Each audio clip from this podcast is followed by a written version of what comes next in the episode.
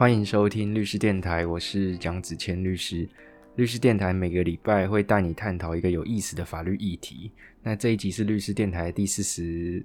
三集，嗯，我们一样很高兴可以邀请到维军律师。那维军律师这礼拜可以说是速爽速爽回归，飒爽啊，飒那念飒吗？飒好飒飒 爽回归，可以跟大家说明一下为什么你上礼拜会缺席吗？没有啦，因为我上礼拜就确诊啊，对啊，应该是不知道，应该不是你传染给我的啦，应该不是啊，不能再牵不能牵拖我吧？对，没有啦，是因为我女儿在那个保姆那边，应该是从她那边过来的的病毒啦。对啊，反正我就突然觉得喉咙不舒服嘛，然后然后应该是喉咙怪怪的啦。嗯然后礼拜六的时候我还快筛，然后快筛阴，我想说啊，那那大概是比如说什么可能小感冒要干嘛，我就喝维他命啊什么的，想说没事。对，然后礼拜天早上起来不行，整个状况不对，然后再筛一次，然后就跟你那个子谦之前跟我讲的一样啊，也顺便跟大家分享一下，那个十五分钟的那个快筛，它其实是避免病病毒量太低的时候测不出来，所以要等十五分钟。那、基本上对，所以为什么他说你知道吗？我我推测啦，对，当然如果我们的听众是有这个相关的专业，欢迎来指指指正我。但是我推测应该是说，为什么他说超过十五分钟不能判读？因为可能超你超过十五分钟，第一个有污染的那个可能性，第二个就是说可能你的病毒少到过了十五分钟才跑出来，那个测验结果就就不足你。所谓的十五分钟是指什么？就是它的那个快筛啊，快筛基本上你要等十五分钟。你是说把那个滴下去那个试剂以后要等十五分钟才能确认说是不是有两条对对线吗？对对对对对，这十五分钟的跑出线都算啊。但是我我记得我听你讲过嘛，就是基本上就是你有确诊的话，像我那时候就是一滴下去，它那个线还没跑到，它那个 C 都还没跑出那条线，T 就直接跑出一条又又红又粗的线。那你就是病毒量非常高的意思吗？可能吧，对啊，所以就是，嗯，反正就就反正所以你所以你后来觉觉得是你保姆传染给传染给你保姆嗯的小孩传染给我女儿，然后我女儿就是把病毒带回来，然后我跟她一起同一天症状出现这样。啊，你太太后来也中了吗？对我太太就是没办法啦，就是一家两个那个病毒跟空气里面跑来跑去，而且小朋友都没办法戴口罩，对，小朋友没办法哈。戴不住。哎呀，所以其实感染的症状就是全身发冷、头痛，然后呃，你还有什么其他症状吗？呃喉咙怪怪的，然后就是会有稍微想要咳嗽跟稍微鼻塞，但其他我觉得是还好。呃对，好了，至至少飒爽回归以后，应该是短期内有无敌星星。呃，哇好像不知道三十天还是九十天吧？对好像是九十天啊哦，对我现在还在享受那个红利。OK，呃，这礼拜律师电台就是要跟大家分享一下，就是呃，美国的就所谓的他们叫最高法院，高等最高法院，对，其实就是他们的大法官。对他们的大法官，呃，针对一九七三年的呃关于女性堕胎 堕有没有堕胎权这件事情非常有名的判例，叫 Roe versus Wade，我们台湾翻译叫罗素韦德案。他们美国在编那个案案子的时候，不是用暗号，他们是用原被告的名字啊。对，所以那个时候就是一个叫 Roe 的女生，她她的化名，她去告了那个当地的那个检察官、检察总长的名字叫 Wade。嗯。那这个案子就是去上，最后上到那个最高法院的时候，被美国大法官认为说，以七比二的票数，认为说，第一个堕胎在美国是享有宪法上保障的权利，嗯。第二个女性可以自主的决定那个能不能去堕胎。嗯。然后那个 Roe versus Wade，他们叫 Roe v. Wade，嗯。这个罗素韦德案里面，他们认为说，呃，女性的这个妊娠的时间有，呃，怀孕的时间有九个月，嗯，那你把它切成三等份，前三个月女性可以自由的决定要不要去堕胎，对不用付任何理由。对，最后最后的三个月，呃，除非是会影生把这个小孩子生下来，除非是会影响到女性的生命安全、对生命危险，才能去堕胎。对就是有点类似一种循序渐进的过程，对，然后确立了女性堕胎权在宪法上的权利，在美在美国一九七三年的时候，对，但是直到上礼拜的时候，因为呃那个时候 Trump 上任以后，那个另外一个美国女大法官叫 Ruth Bader Ginsburg，、嗯。大家有兴趣可以看一下 Netflix 有她的纪录片，叫做那个 RBG 不恐龙大法官。呃，Ruth Bader Ginsburg 在那个 Trump 的任内过世，对。所以 Trump 重新提名一个保守派的大法官，导致现在美国的九位大法官里面保守派是占多数的。对，据我理解是占了五位啊。就多数的。那在上礼拜正式的去推翻了一九七三年的 Roe v. Wade 案，对让呃堕胎权不再是宪法上保障的权利。嗯一旦堕胎权不是宪法上保障的权利，那就是回归各州的政府去呃自由的去制定有关于女性女性是否在该州可以去堕胎的这个法案。那理所当然的，在美国中西部很多的保守州，当然就 完全的禁止堕胎。对，嗯，我认为我我跟你分享一下说，我我们先聊一下说，好，呃，我们现在很概括粗浅的聊一下说，堕胎这件事情，你的看法是什么？我其实觉得，我觉得应该要分成几个部分啊，就是说，第一个到底怀孕的原因是什么？嗯对，就是基本上就是呃，我想也是很多呃，这个堕胎等于说主张女性应该有堕胎权的的人，应该要他赞成的权利，就是呃，应该说赞成的的原因。因为呢，其实你如果是非自愿的怀孕，比如说是被性侵害而怀孕，其实这种状况，呃，老实讲也蛮多的。那我记得前，呃，好像在印不知道哪个国家，我有点忘记，新闻有报，就是好像就是呃法官类似在举行听证会的时候，然后居然去对于这个被害的少女就是小以大义说，呃，这个就是等于说，呃，你不能把你的这个快乐建筑在别人的痛苦上啊！你这个小孩虽然是被强暴而怀孕的，可是就是你如果这个把他生下来的话，就是这个这个，诶、反正可以带给他幸福啊之类的这种屁话。那我是觉得我看到的第一个想法就是说，嘿，其实全台湾不是全世界的法官都差不多，都会有这种智障。我觉得就是就是呃，因为法官也是人啊，但是我觉得任何人，包含法官，就是你不能因为坐在那个位置上，你就把自己的价值观或者是想法就强加在别人身上。其实任何人的想法都应该要被尊重的。对，那你不能觉得我自己就是对的，然后我自己就是站在一个道德的制高点去嗯去去对人家小以大义。我觉得这种人真的是低能到不行。好嗯，anyway，那呃，所以我我第一个想法是，第一你要先区分就是所谓的怀孕的原因。，OK，那再来就是说，我觉得应该是要以女性有自主权来当做一个前提，对，女性有自主权，那来当成一个前提。那可是当然就是会像说，比如说刚刚那个呃，直接所讲到这个当初的那个呃 Roe v. 嗯 Wade 案哦，嗯那我觉得就是说，呃，像我们我们等一下会讲一下台湾的状况，嗯像呃，其实你去区分，我觉得啦，就是我常常其实也会跟大家开玩笑，就是说，嗯，大家知道，就是其实法律呢，通常都是肯定说、否定说跟折中说。对，其实你在折中说，折中说就是一个最安全的路，因为你折中说，其实呃，大家仔细想一下就会知道说，折中说其实你就可以应对一下不同的状况。那我认为其实呃，老实讲，当初这个呃一九七三的这个 Roe v. Wade 案件，它其实采取的也是一个类似折中说。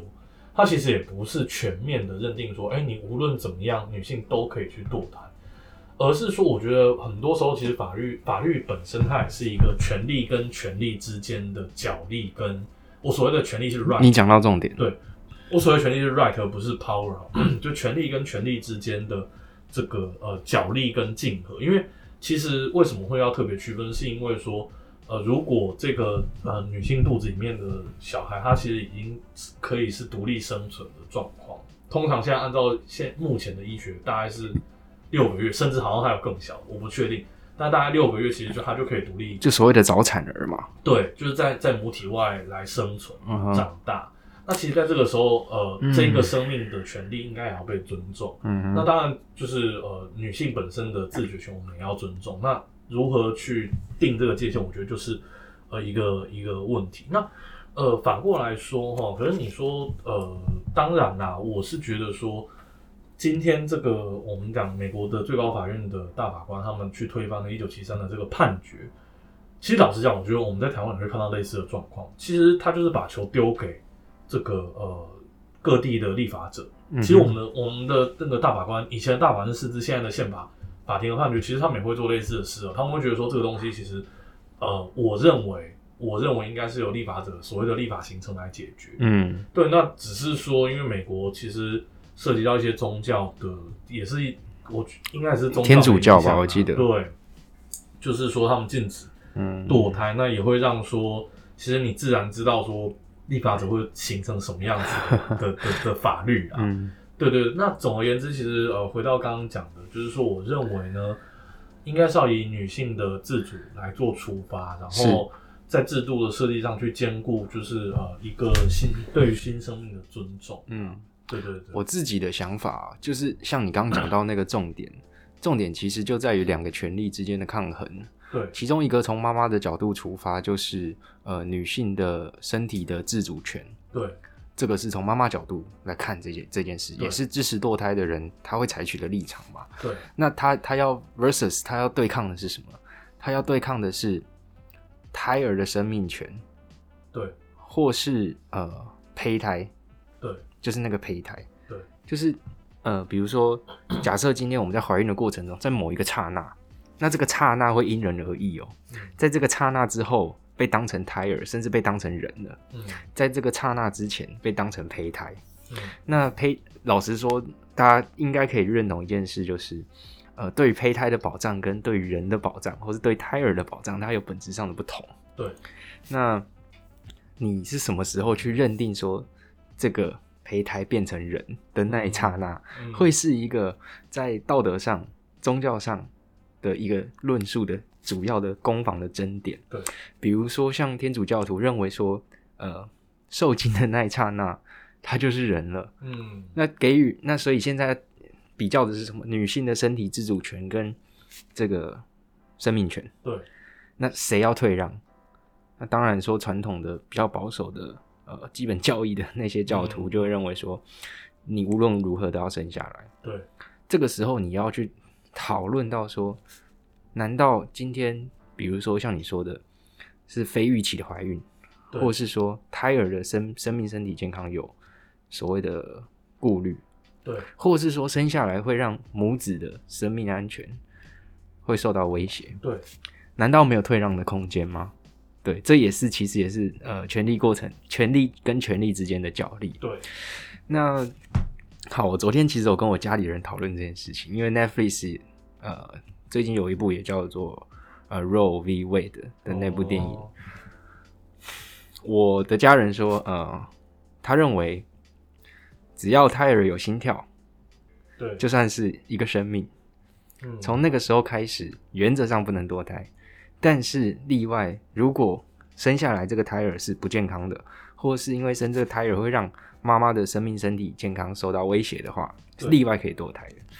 但是我乍听之下很有道理哦，我后来去查，我查出来，呃，胎儿在什么时候开始有心跳？你知道这件事情吗？心跳我当然知道啊，什么时候其实我记得好像大概三个三个月左右吧。没有，六周，六周就有心跳。所以我我我 我跟我家人讲完说，哎、你知道六周就有心跳吗？那、你要不要修正你的说法？就是难道六周以后原则上就不能堕胎了吗？嗯对，这个也是心跳法案的由来。嗯，这也是就是一般认为说啊，你的生命生命跟胚胎之间的差异在，有些人主张说标准是心跳，有些人主张说标准是你看那个超音波图有一个人形出来。对对对对对对，所以这个其实是亘古的难题。那这个也没有所谓的正确答案。我自己的认知是这样。对，那那我们回过头来讲说，台湾的法律怎么规定好了？对，哎、不过你讲到这个，其实让我想到一个我们以前在刑法教科书上会讨论的问题，就是杀人跟堕胎之间的区别，其实也会在于说到底什么时候是人什么时候胎？对什么，比如说那个学说就有什么独立呼吸说、心跳说，呃跟读者辨明一下说，嗯跟听众辨明一下说，你现在讲的是从妈妈的阴道里面出来的那一刹那，我们在讨论那个时间哦，对。啦对啦对对对啦对啦对啦当然在妈妈肚子里的时候，原则上她她就是胎儿啊。那不过呢，既然讲到胎儿，也可以顺便带一下一个民法上的那个，就是呃有一个规定是说，胎儿以将来非死非死产为限，就是他的权利是溯及生效，就是什么意思呢？就是原则上，呃，法律基本上还是认为说，这个人出生了之后，他才是一个人啊。可是有时候其实会呃，比如说最简单的，我们最经典的状况就是所谓的遗父子的状况。那遗父子他其实还是会享有一些法律上的权利。先讲一下继遗父子什么，哦搞不好对有些人不知道。就是哦，所谓的遗父子就是说，呃，可能妈妈还在怀胎的过程当中，爸爸就过世了。嗯，而现在其实也不一定啊，就是等于说配偶就过世了，嗯搞不好是那个、啊、对不对？同性婚姻，对，反正你的配偶就先过世了。那你过世了之后，其实会发生呃继承的法律效果。那可是呢，法律就特别规定说，如果除非这个小孩将来他出生的时候他是呃死胎，不然原则上就是他在继承事实，也就是配偶死亡的当下，他是有继承权的。讲白话点就是这样。对对，那好，我们我们有点岔题哦，我们回到那个台湾的优生保健法的，规定，对，因为大家知道吗？其实呃，台湾的刑法也是有规定堕胎罪。换句话说呢，其实呃，这个呃，我们的我们的台湾的，即使是台湾的法制的的规定哦，其实堕胎也是一个犯罪。那大家不妨想一下为什么？因为其实还是回回到我们刚才的讲法，就是说。呃，基本上我们要保障的，其实堕胎除了是这个妇女的身体之外，因为你如果是保障身体，你其实有伤害罪就好，重伤罪就好。那堕胎其实它根本要保护的还是一个胎儿的生存的权利啊，对对。那我们的呃法律刑法条文就有规定说，哎，就是如果妈妈就是怀怀胎妇女哦，她服药或者是以别的方法堕胎的话，这个叫堕胎罪。那当然就是它同一条第二项也规定说，如果是呃，因为疾病或防止生命上的必要的话，是免刑。哎，注意哦，是免刑哦，不是有有罪但不用执行。对，是还是有罪的哦。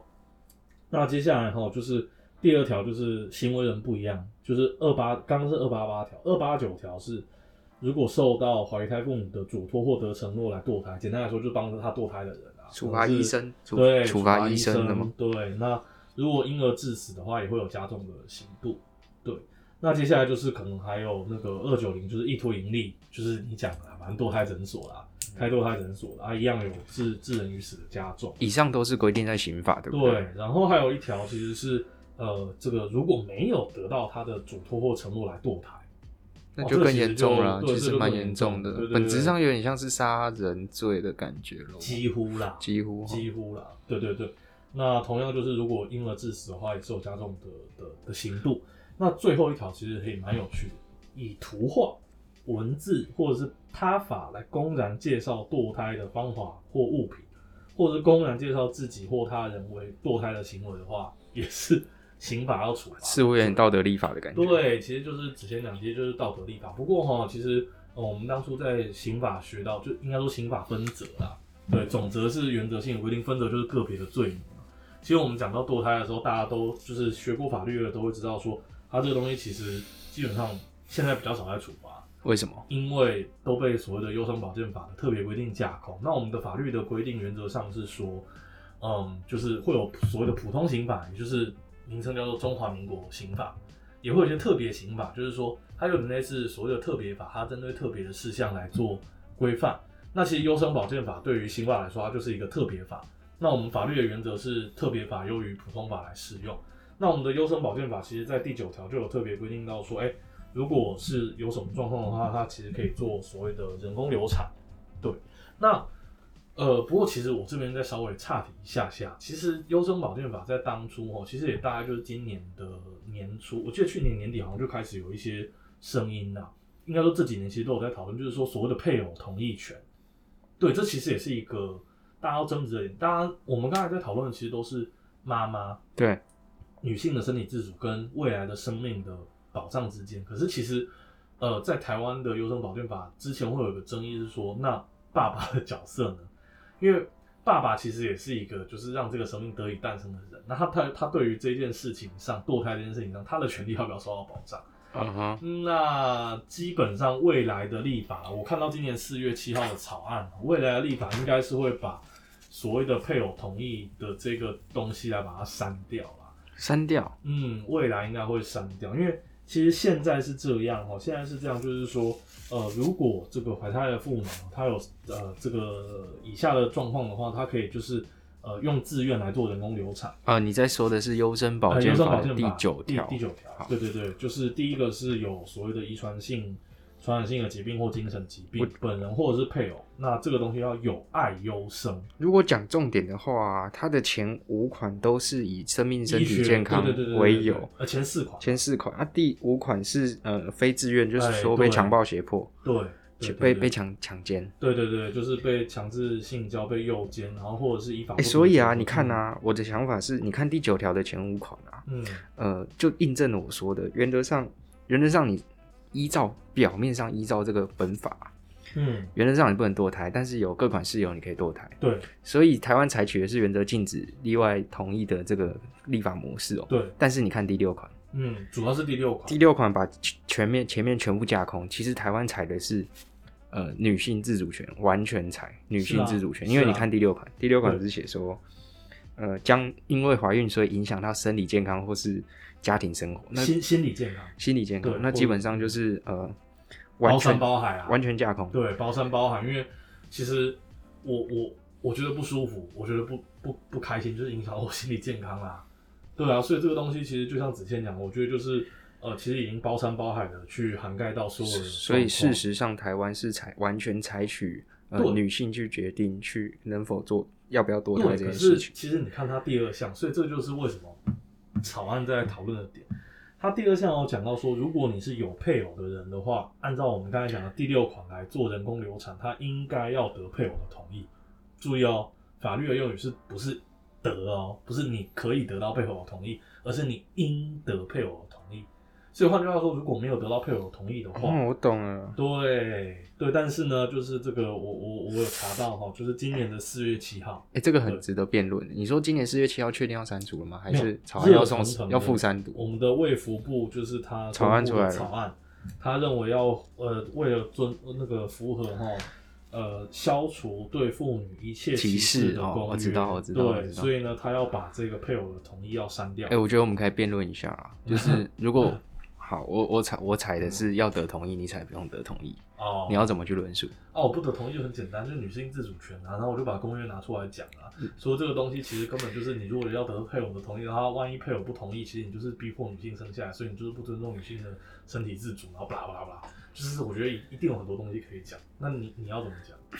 我要怎么讲哦？嗯，应得配偶同意，这其实比较难。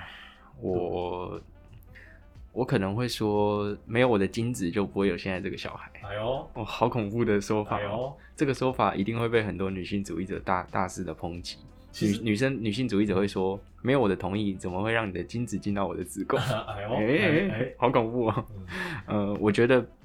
其实就是说，呃，因为它是限定在配偶，那配偶的前提一定是两人对彼此许下很久性、亲密的排他性的承诺嘛。那当然，呃，在这个小孩子是因为你们结婚以后才诞生的这件事情，呃，对于小孩子的父亲，也就是配偶来说是非常重要的。但前提一定是小孩子是配偶的精子所产生的嘛，不会是所谓的戴绿帽的状况之类的。嗯，嗯，所以可能要认为说，这个时候就赋予配偶的同意权，嗯可能会让呃这件事情，呃，应该说配偶本身有没有一定的参与权，那参与的程度有没有到需要得他同意，或是嗯让他去陈述意见，或是什么之类的，我觉得可以透过各种的正当程序去保障配偶。对，但是其实你看现行法一律要得配偶同意，会有很吊诡的问题。我刚刚突然想到这个问题说假设今天你的配偶是被人家性侵害来的，但是你的配偶呃针对这件事情他怀恨在心，他甚至产生侠怨报复自己的老婆的那个心态，那他如果今天不同意你堕胎，你要怎么办？对，对，所以呃，我觉得是这样，其实正反方都会有一些道理。哎、前项第六款啊，他只限定在第六款要得同意啊。啦当然啦，当然啦，就是对了，所以其实你哦，那那没有没有我刚刚说那个问题。可是你知道吗？我觉得其实这就会是很有意思的问题，因为如果今天，哎、虽然说我结婚了，可是我这个生命是没有预期的呢。我所谓的没有预期是可能有做避孕措施，甚至就是，但保套套破掉，或者甚至是男性有结扎，但是啊，遗留的是就是就是因为男性结结扎之后还是有可能会那个有漏网之之之之鱼对，漏网之鱼。对，反正所以其实如果这个是双方的意愿不一样的时候，那比如说是其实呃，男生会觉得说，哎、那我我们今天有这个小孩，我想要这个小孩，但是女生会说我不想要，那这个时候就会发生呃，可能会有权一样是权利上的冲突了。当然这个是以配偶真的对于这件事情有权利为前提，嗯嗯那就像子谦讲，我觉得其实呃，如果站在那个刚刚我们讲的那个公约，或者是女性主义者的立场，他应该会认为说配偶并没有这样子的权利。嗯对，可是呃，我觉得我可以从法治的，如果是我，可能会从法治的角度来讲，因为其实在这个我们刚才讲优生保健法的第九条的第一项一到五款，其实已经去规定了，在特定的状况之下，你可以妇女享有充分享有就是身体自主权，你可以决定堕胎当做前提。那第六款它其实本来就是一个概括的规定。那如果我今天有一个比较概括的规定，我还连这种就是配偶最后的这个同意权的门槛我都把它删掉的话，那其实会不会是在法制上去过度的？我所谓的不是说不需要保，或者说过度保障女性的自主，而忽视了配偶这个配偶的表意权，甚至是未来新生命的的出生的这样子的的未来啊。这当然这是一个，我觉得其实会回归到其实比较像是道德跟性女权已经在摩拳擦掌。呃嘿，哎，小心小心。没有啦，所以其实如果你要我讲的话，我可能会说，好，我我基本上我可以同意把配偶同意删掉，是但相应的，你第六款我觉得要更严格。OK，对你第六款要更严格，你不能用现在这种规定，就是呃，比如说就是或者是说你实际上在操作的时候，就是这种所谓的心理健康，你必须要有医生的鉴定，嗯哼，你要拿到那个医医生的的专业的背书，嗯，对你才可以去做堕胎的行为，不然的话，其实就会，那你你就是宣誓完堕胎完全的合法化，完全的合法化。我觉得这样其实也也会跟我们原本的法律的制度会有一些冲突啦。嗯对对对，我觉得最后跟大家分享一个小知识好了。呃，据美国的统计啊，堕胎的妇女会在怀孕的前，我记得是前有八成会在前三个月，然后有剩下的一成呃剩下的一成八、一成九会在中间三个月，那剩下的一趴会在最后三个月。嗯嗯嗯，但是他们提出一个很有趣的论述，是说我们往往在吵的是吵最后三个月的堕胎是否合法，哦因为那个时候你看到 X 光，你看到超音波的照片的时候，他就是一个完整的人。嗯这个时候你的心里很难去说服自己他是胎儿，嗯他因为就是像像人，就像你说，他如果那时候早产的话，他还是可以存活在体外。对，那其实我们在吵的都是最后三个月是否堕胎是否合法，但是大家忽略的是，通常呃怀孕初期就会知道自己怀孕，那就算在就算在中期知道自己怀孕以后，也可以马上做决定要不要堕胎，不太可能会发生在前期就知道自己怀孕了，但是拖到后期才去堕胎这件事情。嗯嗯，我觉得这也是一个很有趣的观点，提出来给律师电台的听众讨论。对。不过我觉得是这样啦，就是说，因为其实呃怀孕基本上你要不发现是不太可能的事情。哎、真的吗？呃，对，因为没有，因为你你生理期就会就不来啊。哦，对，那你如果就是这这这个当中，你有发生过就是这个呃没有做避孕措施的性行为，或因为你只要有发生过性行为，你应该就会有这样子的想法，那你就会去验，你就会发现嘛。而更何况会有就是你肚子也会鼓起来啊。当然我们会有看到那种啊什么很瘦的女生，然后完全没发现，最后生下一个小孩，呃是有啊，但我觉得那是比较极端的状况，所以通常你是会发现的。可是哎、不过我要来 challenge 你一下，就是我觉得啦，就是不是、就是呃不是不可能会有一开始发现，然后但是拖到最后，嗯哼，因为他可能就是特别是在东方社会，我觉得女性会受到一些所谓的家族或者是传统观念的一些一些压制，就是他可能自己也没有决定要不要这个小孩，可他可能就是就是先拖着，然后拖拖到最后他他才发现说，呃，我其实不想要，对，而最后决定去去堕胎，嗯。对，我觉得是有可能啦，只是在这种状况之下，我觉得，嗯。我觉得，呃，我我们有一个基本的概念，就是说，其实回到我们讲的啦，就是你权利之间的的冲突跟保障，我觉得在这个时候，其实你还是要比较保障，我个人会觉得比较保障小孩的权利啦。，OK，因为其实我并不是不尊重你的自主权，而是说你前面你让自己的自主权睡着了。对你，你不要跟我讲什么，对我知道就是会有什么传统的压力或什么，可是很多事情其实你是可以自己决定的。那你不下这个决定，然后你到最后就是，呃，这个小孩已经有独立生存的权利的时候，你才说呃我要来下这个决定，我认为是你的权利的行使上其实会有一些问题。好多好多可能要讨论。对我刚刚想到，比如说啊，如果是未成年怀孕的，对，啊这又另当别论。哦是啊，是啊，嗯不过我觉得蛮这一集蛮值得听，是因为我们讲蛮多，就是其实我们就把堕胎拉出来独立讲一集。对，然后我们会后续再持续观察说，呃，最高法院去呃废弃那个 Roe v. Wade 案之后，呃，美国的呃民意的讨论上会引起什么样的反弹，甚至很多呃保守州的这个堕胎诊所都已经关闭了，对对对对，所以后续看怎么样，我们该值得追踪。那呃会不会这股风气会不会慢慢的去影响到台湾对于堕胎权的看法，也值得后续去追踪。嗯，我是觉得其实比较难想象啊，因为呃，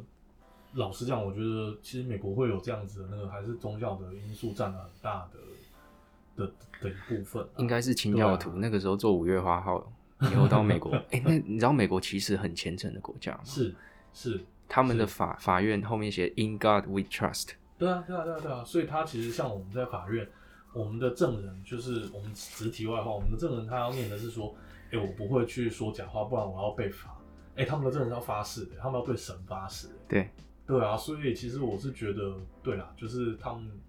呃，回到我们的讲法，我觉得他们对宗，呃，他们的宗教影响整个所谓的正经，甚至呃法治，我觉得是很深的啦。嗯嗯对啊，嗯，好，我觉得律师电台这礼拜的内容丰富，那跟大家预告一下，律师电台接正式的接到夜配了，我们下礼拜来夜配一下，对，工商时间。对，工商时间，嗯那律师电台我们就下礼拜见，好，大家再见，拜拜。好，拜。拜。